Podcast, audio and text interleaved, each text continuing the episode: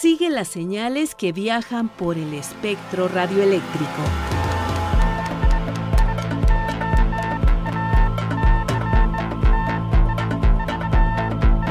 Sintonía libre. Sintonía libre. Un ancho mundo de frecuencias.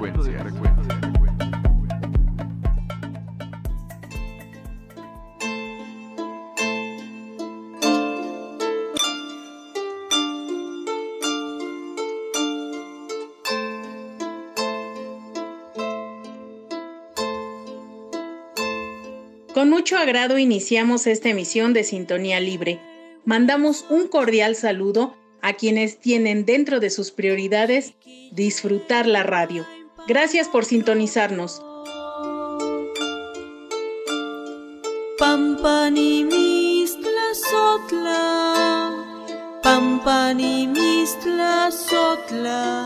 y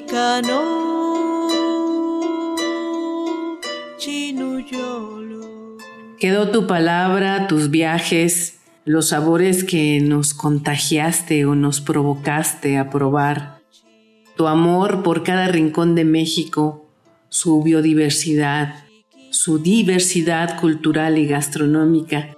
Por ti probé la huautle y disfruto del sabor de un buen pulque. Gracias por tu presencia en el éter Buen viaje, querido Edgar Anaya.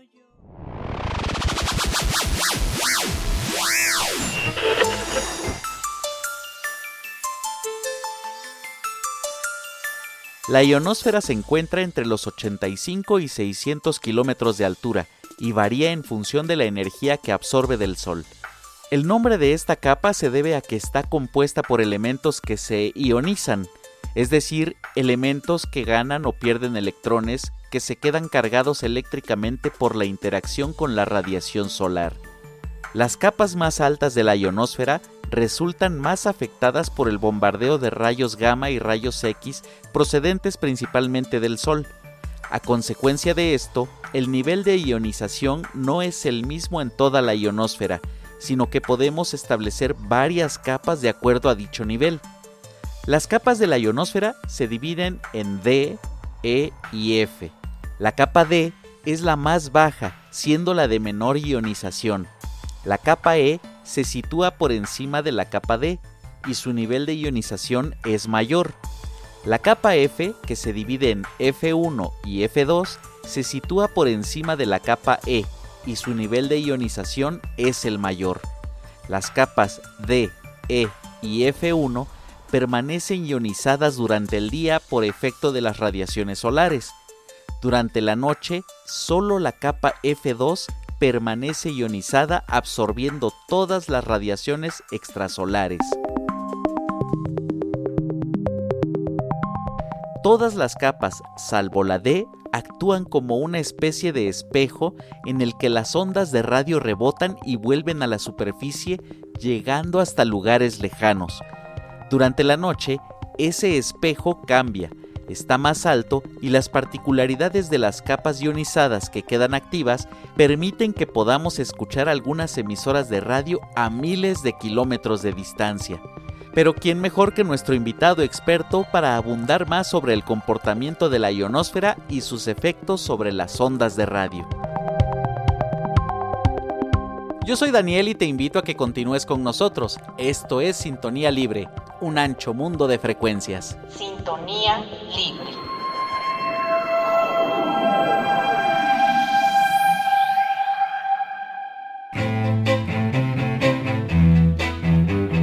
Personajes de la radio, la televisión y del mundo de la red. Anécdotas y curiosidades. La entrevista.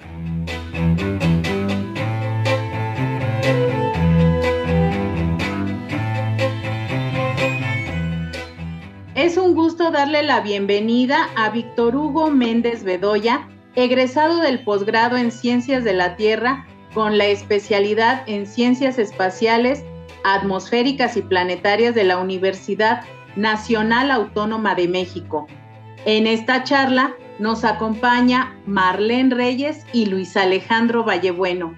Bienvenidos todos Hola, ¿qué tal? Buenas tardes. Es un gusto aquí acompañarlos para platicar un poquito de este fascinante tema que es la ionosfera.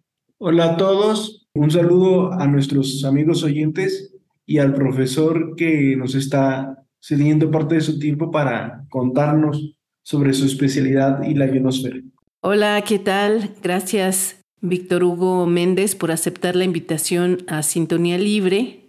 ¿Qué te parece si iniciamos esta charla explicando a nuestros radioescuchas qué es la ionosfera y cuáles son sus características? Muy bien, pues como sabemos, la ionosfera es el medio principal por el cual las ondas interactúan y logran atravesar una larga distancia desde su fuente hasta el punto de escucha, de recepción.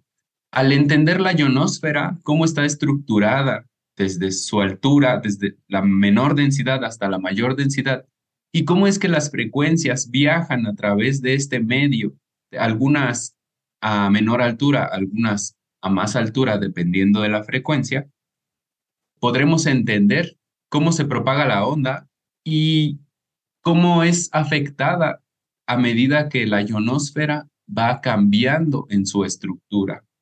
Ciertamente su formación depende directamente del Sol y muchas veces el Sol no está tranquilo como uno pensaría y tiene algunos fenómenos anormales que logran afectarla y por lo tanto afecta al camino de la onda y a su distancia a la que llega. Profesor, ¿podría contarnos sobre qué efectos tiene la capa de la ionosfera sobre las señales de radio que escuchamos habitualmente?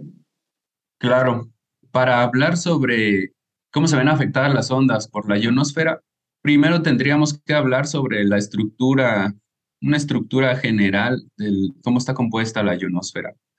La ionosfera es una capa estratificada en donde la densidad de electrones va aumentando a medida que la altura va aumentando. Esto provoca que el índice de refracción vaya disminuyendo. Entonces, al tener una onda electromagnética disparada hacia la atmósfera y alcanza los primeros niveles de la ionosfera, esta sufre un efecto muy común de la propagación de ondas, que es la refracción en la refracción va doblando el ángulo en el que es dirigido la onda a medida que atraviesa las distintas capas de la ionosfera. Llega a un punto en el que su ángulo con el que va cambiando tanto que esa onda vuelve de vuelta a la Tierra.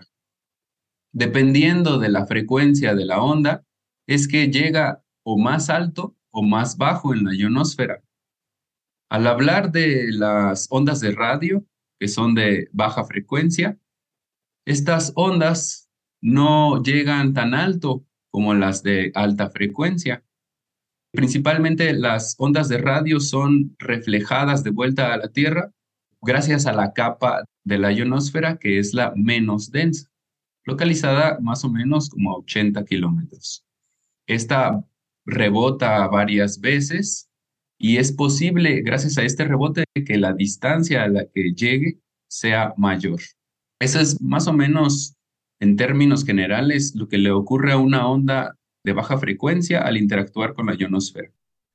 Tú estabas contándonos, Hugo, la cuestión de que el Sol pareciera que está en calma, pero no es así. En dado caso, quisieras comentarnos cuáles son las condiciones necesarias para que hubiera una limpieza de señal para mejorar la recepción de señales de radio mediadas por la ionosfera? En este caso, el Sol podemos decir que tiene ciclos. Es un ciclo conocido como el ciclo solar, que es de 11 años. En estos 11 años, al Sol le aparecen manchas solares y después le desaparecen.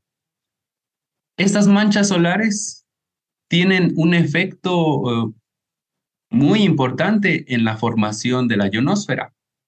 Mientras más manchas, mayor es la densidad de la ionosfera. Y a menos manchas, menor es la densidad de la ionosfera. Es decir, que a lo largo de estos 11 años, la ionosfera va cambiando en su estructura. Además de este ciclo de 11 años, tenemos que considerar el ciclo anual, bueno, el periodo anual, en el que la inclinación del Sol y la cantidad de radiación que le llega, pues va cambiando y la ionosfera entonces va cambiando a lo largo del año. Además de esto, las 24 horas de rotación del Sol provocan que la ionosfera también cambie su densidad de electrones. En el mejor caso, para las ondas de baja frecuencia, podemos decir que es, no me dejarán mentir, pero es en el caso de la noche, en donde hay una menor cantidad de electrones y por lo tanto la estructura de la ionosfera, unas capas de ella desaparecen, las menores o las que están a menor altura desaparecen y por lo tanto las ondas logran viajar a mayor altura y como consecuencia se desplazan a mayor distancia sobre la superficie de la Tierra. Víctor Hugo, nos has dicho a lo largo de la charla que la ionosfera va teniendo cambios. ¿Se ha registrado algún evento que sirva como referencia para entender este comportamiento? A lo largo de la historia han ocurrido varios eventos importantes en el Sol que han afectado directamente a la atmósfera de la Tierra. Uno de los casos más famosos ha sido el evento Carrington en 1859. En este evento Carrington eh, es muy conocido porque en él hubo una mancha que provocó una ráfaga solar de clasificación X20. Esto quiere decir muy intensa. Ha sido de las más intensas hasta el momento. En ese entonces, en 1859, Joaquín Velázquez de León, director del Colegio de Minería, junto con sus alumnos, lograron observar un insólito despliegue de luces de colores en el cielo. A su vez, el periódico La Sociedad registró por primera vez que hubo estas luces, este espectáculo en el cielo de México. Sin embargo, no se tienen registros de esta actividad, cómo afectó principalmente, sobre todo en México. Sin embargo, se cree que un evento como ese, si ocurriera en estos momentos, ahora que tenemos más tecnología, podría tener repercusiones catastróficas. Por ejemplo, una actividad de este tipo podría provocar variaciones en el voltaje que llevaría a distintas fallas en los sistemas de generación de energía. Incluso podría generar apagones globales, la interrupción del suministro de energía eléctrica y esto a su vez tendría una cascada de efectos, sobre todo en los servicios de emergencia, por ejemplo, en las operaciones bancarias, en la provisión de combustible, en el transporte, en el Internet.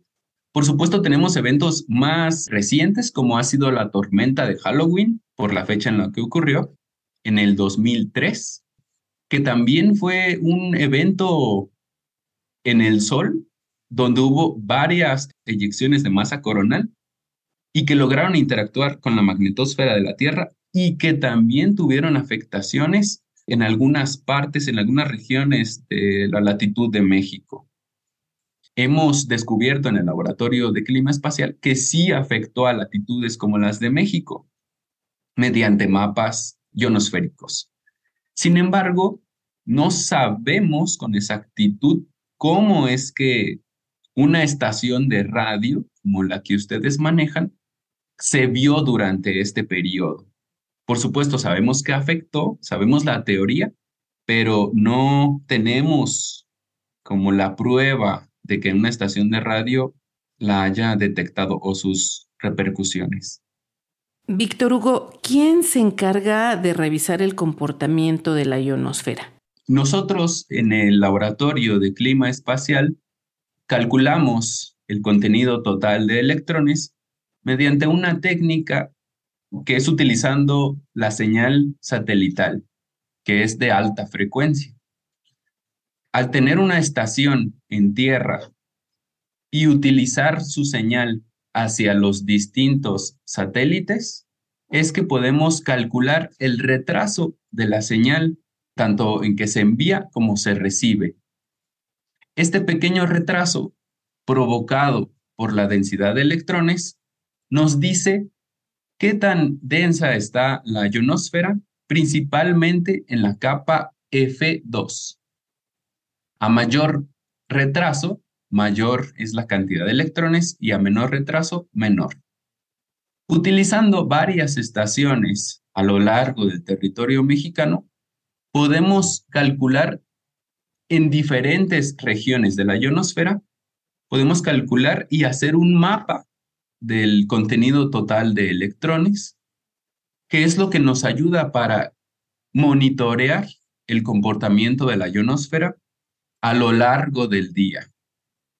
Este cálculo se hace cada 15 minutos y como les mencionaba, es un cálculo con la señal satelital a alta frecuencia y un programa computacional nos ayuda a hacer este proceso con todas las estaciones y con los satélites que estén a la vista. Hugo nos estaba hablando de esta forma en cómo se calcula, digamos, la cantidad de electrones para ver las condiciones del Sol, ¿no? Y en Michoacán, en Morelia, existe un centro de observación espacial, un, radiotelescopio. Quisiera que nos hablaras más sobre este eh, proyecto, sobre estas actividades que, que realiza el laboratorio aquí en Michoacán. Claro que sí. Aquí en Coeneo contamos con un radiotelescopio que está organizado principalmente por la Universidad Nacional Autónoma de México, la UNAM, y es parte del Laboratorio Nacional de Clima Espacial.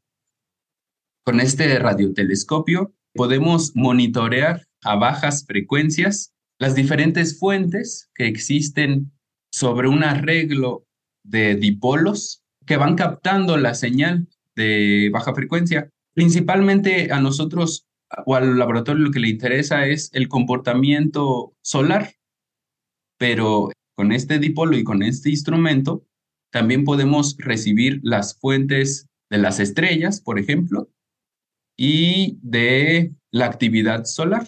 Para eso se utiliza. En este espacio, en Coeneo, solo se cuenta con este radiotelescopio, que no es un telescopio como uno creyera, sino más bien son varios dipolos organizados como una matriz y, este, y forma parte de uno de los programas del laboratorio. Ese combinado con otros instrumentos hacen posible que el laboratorio tenga una visión completa de lo que ocurre en el Sol y cómo esto afecta a la Tierra. No se reciben visitas, no es público este espacio, pero una vez al año abren las puertas a este radiotelescopio y se abren talleres, pláticas, se hacen exposiciones para escuelas, para el público en general. Y me parece que va a tomar eh, fecha ahora este próximo diciembre, en la primera semana de diciembre, por si están interesados, pues ahí podríamos hacer la invitación, ¿cómo no? ¿Algún consejo para poder, digamos, predecir de manera empírica las condiciones del sol para mejorar la recepción o algún truco que nosotros podamos hacer con, con nuestros aparatos, nuestras antenas, algunas condiciones que podríamos tener de manera práctica para escuchar mejor las ondas de radio. Como se sabe en, esta, en el clima espacial, es muy difícil predecir las condiciones de la ionosfera y sobre todo pues del Sol.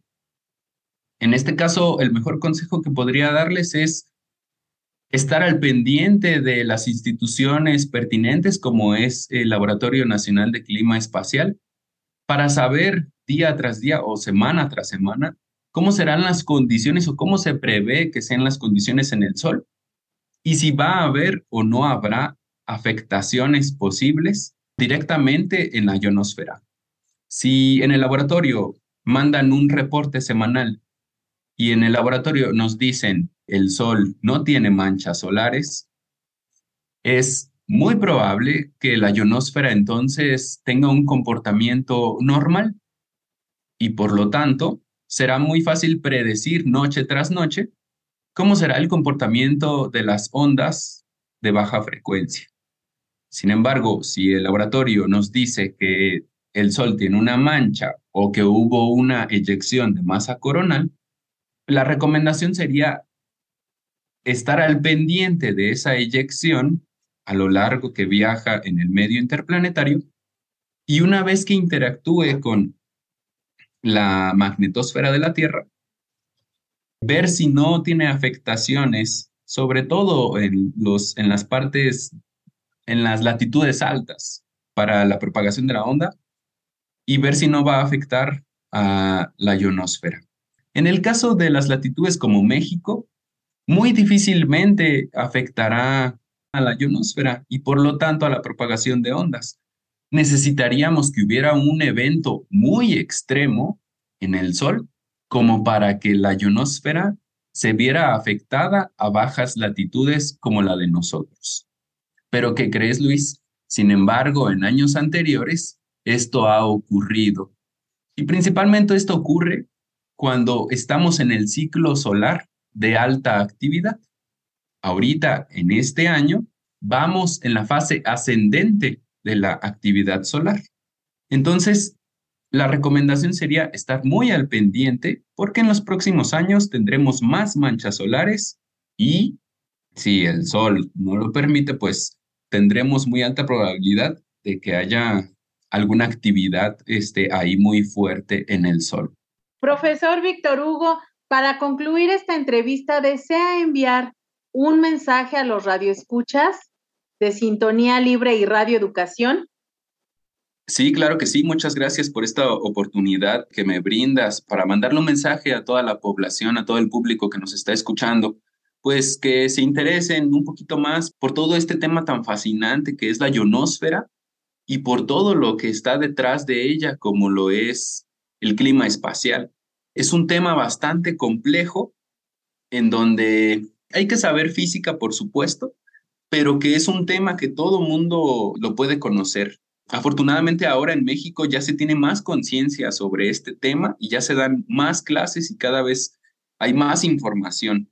Yo los invito a que se acerquen, a que conozcan, a que, a que se acerquen a la UNAM, que conozcan los laboratorios, las ofertas, para la población, para el público más joven, para el público como los diexistas, los invito a que sigan monitoreando con ayuda del Laboratorio de Clima Espacial, que observen todas las herramientas y todo el material que el laboratorio provee para que ustedes puedan escuchar y para que tengan una idea más amplia de cómo van a ser las condiciones a lo largo de la semana, tanto en la ionosfera como en el Sol. Esa sería mi recomendación. Y de nuevo, pues agradecerte el espacio y saludarlos a todos los que nos escuchan. Muchísimas gracias, profesor Víctor Hugo, y esperemos que esta sea la primera de varias entrevistas aquí en Sintonía Libre. Sí, muchas gracias. Por supuesto, yo también puedo introducirles a más personas de la área, a, más expertos que nos pudieran platicar también más aspectos de la, del clima espacial. Por supuesto, gracias. Gracias y hasta pronto. Para estar en sintonía con el diexismo, escríbenos si eres amante del correo tradicional, recibimos tu correspondencia en Ángel Urraza 622, Colonia del Valle, Alcaldía Benito Juárez, código postal 03100. ¿Prefieres el correo electrónico? Aquí la dirección. Sintonía libre, guion bajo, re, arroba cultura punto punto mx. ¿Y si te gusta la inmediatez? envía un mensaje a nuestra página de Facebook. Búscanos como Sintonía Libre.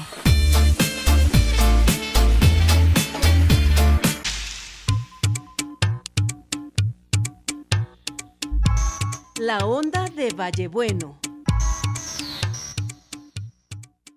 Buenos días, buenas tardes, buenas noches queridos amigos oyentes de su programa Sintonía Libre, el espacio Exista para todos los radioescuchas que nos regala radioeducación semana a semana. Como siempre, su amigo Luis Alejandro Vallebueno, con una historia más de la radio, le saluda desde Morelia, Michoacán. Y esta vez vamos a viajar a un lugar muy cercano a nuestra patria, a nuestro vecino del sur, poco conocido, que es Belice, donde vamos a analizar el desarrollo de la retransmisora que la Voz de América instaló en el pueblo de Punta Gorda. La población de Punta Gorda está localizada en la parte más suroccidental de Belice, más cercana a Puerto Barrios, en Guatemala, que a la propia ciudad de Belice. Y la instalación tiene más que ver con las lógicas de la Guerra Fría y el desarrollo de guerrillas propias en Centroamérica, como pudieron ser el Frente Sandinista de Liberación Nacional en Nicaragua o el Ejército Revolucionario de los Pobres en Guatemala. Esta red de La Voz de América para la repetición de sus programas en español, inglés y creol para Haití tenía más que ver con dar una visión de propaganda sentida que ya no era prioridad para la Casa Blanca, en tanto a ser más agresiva su estrategia de penetración ideológica en América Latina. Así que para 1972, ya con planes de independencia, se plantea el encuentro de un terreno de 100 hectáreas para instalar 20 antenas rómbicas y algunas más de cortina para cubrir todo el continente, especialmente el Caribe. Se va a proveer a dos transmisores de marca Gates con una potencia de 50 kilovatios para hacer repeticiones en las transmisiones de onda media en 1530 y 1580 kilovatios respectivamente. Ya en el año 2000 con la llegada de George Bush a la Casa Blanca y el cambio de intereses norteamericanos para la zona, es que se plantea la necesidad que la voz de América utilice ese transmisor para incentivar la escucha de Radio Martí y su propaganda anticastrista, anticubana en estas frecuencias, lo que es negado en su permiso de transmisiones por las autoridades de Belice. Es así que el 16 de septiembre de 2002 sale por última vez la transmisión de La Voz de América en español e inglés desde Punta Gorda. Hay que decir que con este cierre, las transmisiones en onda media y onda corta desde Belice cerraron para siempre, por lo que hoy solamente las podemos escuchar desde la FM. Con el cierre de las transmisiones de Punta Gorda de La Voz de América, se despidieron 26 empleados que fueron reinstalados en otros sitios operativos de La Voz de América, especialmente el de Delano, California, y el de Granville, en Carolina del Norte, además de ser absorbidos algunos pocos por el propio consulado norteamericano en Belice. Hasta aquí mi recuerdo de lo que fue la repetidora de La Voz de América en Punta Gorda, Belice, Conmigo será hasta la próxima semana. Mucha suerte mis amigos y nos vemos muy pronto. Que la sintonía sea libre y las experiencias de escucha compartidas. Te esperamos en nuestra próxima emisión. Así llegamos al final de este programa. Participamos Luis Alejandro Vallebueno, Daniel García, Alejandra Maldonado y Marlene Reyes.